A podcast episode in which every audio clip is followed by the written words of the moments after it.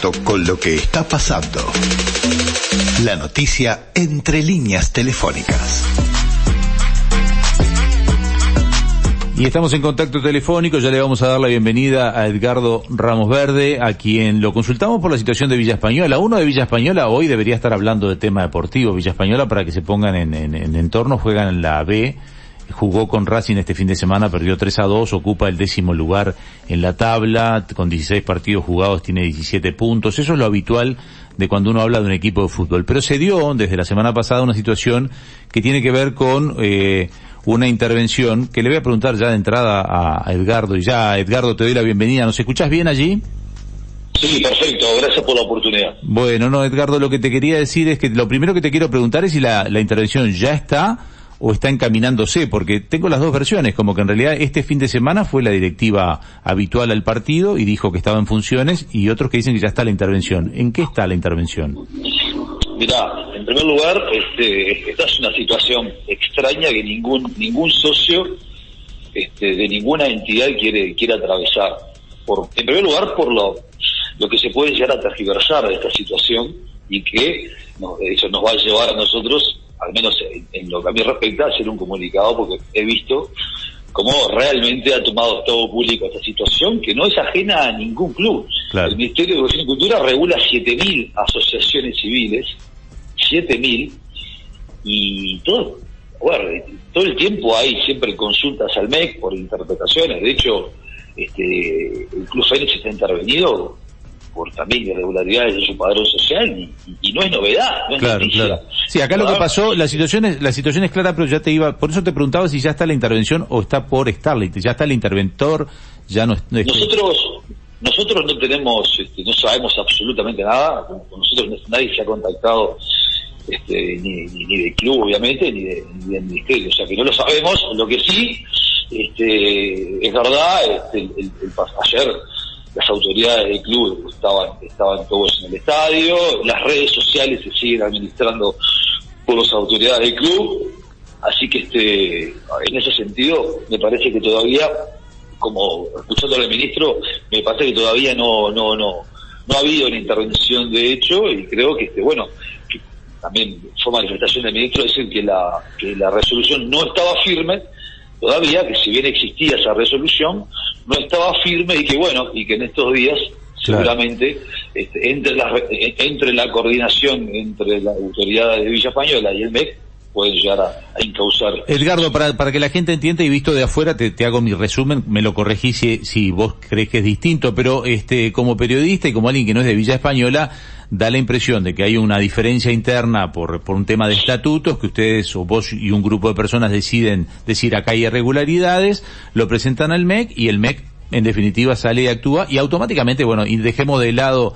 lo político, el de todo, hay un, hay, Villa Española está muy vinculado al tema de, de, izquierda, tú sos un, lo has dicho en otras entrevistas, sos un, un militante de izquierda, has estado en lista, y como que eh, se, se, le empezó a pegar al gobierno y se puso a Villa Española en el medio de una tormenta política que en realidad acá lo que hay es un tema de un club, a ver si estoy de acuerdo, si estamos de acuerdo, es un club que cumplió o incumplió parte de los estatutos, y aparte seguramente las cumple, parte seguramente las incumple, y ustedes, vos y un grupo de personas dicen, muchachos, acá hay una alerta, estos estatutos no se están cumpliendo, hagamos la denuncia. ¿Es ese eh, realmente el problema? No, es más profundo todavía, Jorge, porque contradictoriamente este directorio, el que está hoy, que son queridísimos amigos, ¿eh? conozco a todos, tengo diferencias, o sea, me designó a mí en las pasadas asambleas a integrar la Comisión de Reforma de Estatutos. Ah, claro. ¿Por, qué, me, por, qué me designan a mí para decir, para, para, bueno, para integrar la Comisión de Reforma de Estatutos? Porque todo esto que yo estoy denunciando, con muchos asociados, lo vengo denunciando hace dos años en las asambleas. Claro. Pero, pero ah, perdón, hace más de dos años. De hecho, Jorge, de hecho, Jorge, este, uno de los que firma eh, una de esta denuncia, este, que es eh, Fabián Umpiara, que fue expresidente de, de Villa Española, yo también, en pasadas asambleas, fui enérgico contra él, diciendo que no estaba cumpliendo los estatutos. El hombre después termina su periodo de gobierno y hace la culpa de que sí, de que realmente reconoce y que bueno, y que había que profesionalizarlo. O sea, uno de los que firma conmigo la denuncia fue también cuestionado. Cuando yo le dije, bueno, yo no te puedo dejar pasar esta situación, que son irregulares que se vienen repitiendo a lo largo del tiempo, Jorge. Yo llevo desde el, desde el 2007 soy socio del club. Ustedes hicieron el intento de solucionarlo hacia la interna, eso es lo que me queda claro. O sea, porque vamos a claro que hay gente que dice, ay, pero ¿por qué la intervención? Bueno, la intervención porque ustedes, o la no intervención, sino la participación del MEC por ahora, ustedes se cansaron de denunciarlo hacia la interna. Aparte, vos me acabas de dar un punto importante. Vos estabas encargado de la modificación de estatuto. O sea que Sí. eh, no era que seas una persona Sí, sí. ajena. O sea, se cansaron No, no, de es que, es Jorge, en, en la asamblea mal convocada que se hizo en enero de este año, y digo mal convocada porque estuvo mal convocada, yo delante de la asamblea dije públicamente a la mesa de conducción de la asamblea y de los socios de que yo estaba presente en esta asamblea, aunque yo considero que la asamblea estaba mal convocada. Claro. y lo dije públicamente y está grabado además, este, pero se está hablando de algo que nosotros no denunciamos, eso es lo que me llama la atención y, a y lo que no, a ver, eh, uno cuando cuando decide presentar una denuncia es porque agotó este, los caminos. Yo no quería dar a conocer la denuncia, pero la voy a empezar a hacer circular, porque como he visto que, este, mirá vos cómo la titulamos, ¿tá? quienes suscriben socios activos del Club Villa Española, en fin, este, desde el año 2020 y ante un sinnúmero de comunicaciones sin éxito elevadas al Consejo Directivo de esta entidad y un agotamiento de la vía de comunicación amistosa con dichas autoridades, nos presentamos. Y mirá lo que denunciamos, Jorge. A ver. Violación, violación flagrante del estatuto vigente de la institución para el presente periodo. Incumplimiento de resoluciones adoptadas por la Asamblea General por mayoría noviembre del 2021. ¿Y por qué digo esto? Porque en esa asamblea, como yo sabía que iba a pasar estas cosas, nosotros llevamos a un escribano. Claro. Registramos un escribano, le pedimos permiso a la directiva del club que- para que dejara ingresar al escribano. El escribano ingresa al club y toma acta, fe pública de todo lo que se allí plasmó. Y el acta oficial de Villa Española no, re- no revela lo que sucedió y no revela lo que el escribano expresó en esa acta. Este, bueno, de hecho, insisto, no es que pusimos un escribano, solicitamos el ingreso del mismo y el escribano dio fe pública de lo que estaba pasando allí. Viso en cuanto a, a la convocatoria de asamblea, este, falta de convocatorias a las elecciones anuales previstas en el estatuto vigente, inexistencia de la Comisión Fiscal en todo el ejercicio, todos han renunciado en el mes de enero del presente año, violación del artículo 20 del estatuto con referencia a la aceptación del pago de socios que han dejado de pertenecer a la institución. O sea, este, Está bien, es un, tema, no es un tema interno. Lo que pasa que, Edgardo, vos viste que, porque tengo entendido que incluso vos hablaste con el presidente del Frente Amplio, el presidente del Frente Amplio le salió a pegar al gobierno. Después, por ejemplo, se habló del tema de los desaparecidos. Digo, no, no es que el En ningún momento, no, es que hay una vendetta porque hicieron pero entendés que se partidizó esto mal, ¿no?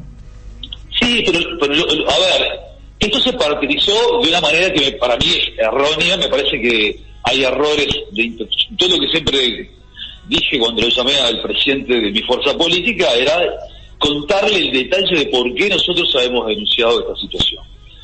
Él las entendió, dijo que claro, que era un tema interno, no ponía duda que era un tema interno, pero que a él le parecía excesiva la intervención. Y yo ahí no puedo generar una opinión porque eh, puede ser. Si Fernando considera que es excesiva, está bien.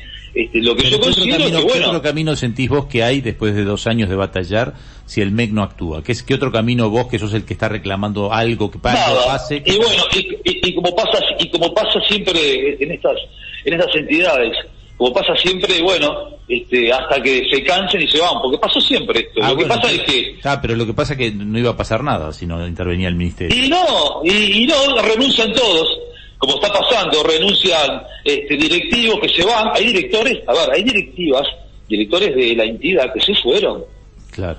renunciaron, Sí, éticamente porque te además dicen, ustedes nosotros- son una institución que hace mucho, porque hay que reconocerlo que ustedes han hecho mucho en el, en el barrio, en la zona y son Sí. bien vistos, pero es una institución pequeña, o sea, desde el punto de vista de la cantidad de Sí. asociados que tiene, de la gente que participa en las asambleas, este, eso lo es un- reconocen. es- a ver, yo creo que, claro, somos una institución pequeña, que, que- que, bueno, que en definitiva somos un referente en el barrio acerca de todo lo que se hace, no de ahora, pues hizo de siempre, toda la actividad social y deportiva, pero que te cuento que en noviembre del 2020, en comunicación oficial del club, votó el 50% del padrón. Claro. Fueron 47, 48 votos. Claro, y estás hablando de, eh, de un padrón de, de 90 personas. Bueno, pero ahora no lo sabemos, porque ahora seguramente, como esto tomó promoción y Claro, generó... ahora son- este, bueno, el, el domingo fue Oscar Andrade a ver el partido. Yo, los que estaban en la puerta dice que no iba nunca, pero no sé, digo, justo a este partido fue. Sí, este, yo, yo realmente no fui, porque estaba en una actividad deportiva en Sauce. Claro, vos estás en el tema de los que Pero- corren, además, este, vos estás en otra, en otras áreas también. Pero sí, dice- claro, entonces, dice que este, pero acá lo que llama, lo que llama la atención, Jorge, es que si vos te fijas en el tenor de la denuncia, este, el, el 90% de lo que se denuncia, el 90% de lo que se denuncia para nosotros, eran cosas internas. ¿tá? Después sí pusimos una, una cláusula sobre el tema de la interpretación del artículo 5, porque además yo no puedo ser hipócrita. Y, ese es el tema de no hacer También- actitud- de no tener actitudes políticas, ¿no? Bien, pero yo antes de, a ver, nosotros antes de poner ese punto a la denuncia, lo hablamos con el presidente del club. Y te quiero dejar algo bien claro que es lo que la opinión pública no le está dando mucho de trascendencia. El presidente del club, ¿tá? y quien te habla, en declaraciones totalmente aisladas, reconocemos que nada tiene que ver con temas políticos. Pero lo dice el presidente del club, Jorge. Claro. El presidente del club en, en- en- en una declaración de- en televisión fue claro y dijo, esto no tiene nada que ver con, con, con este política. Y yo digo lo mismo, pero hay otros terceros dicen todo lo contrario. Sí, gente, que no, gente que no tiene que ver tanto con el club está tomándolos a ustedes como para politizar un tema. Te entiendo, el presidente actual del club y vos, que yo sé que hace la denuncia junto con otro grupo de personas, dice, esto no es político, pero hay un entorno que le dices, le, sí le sirve decir es político.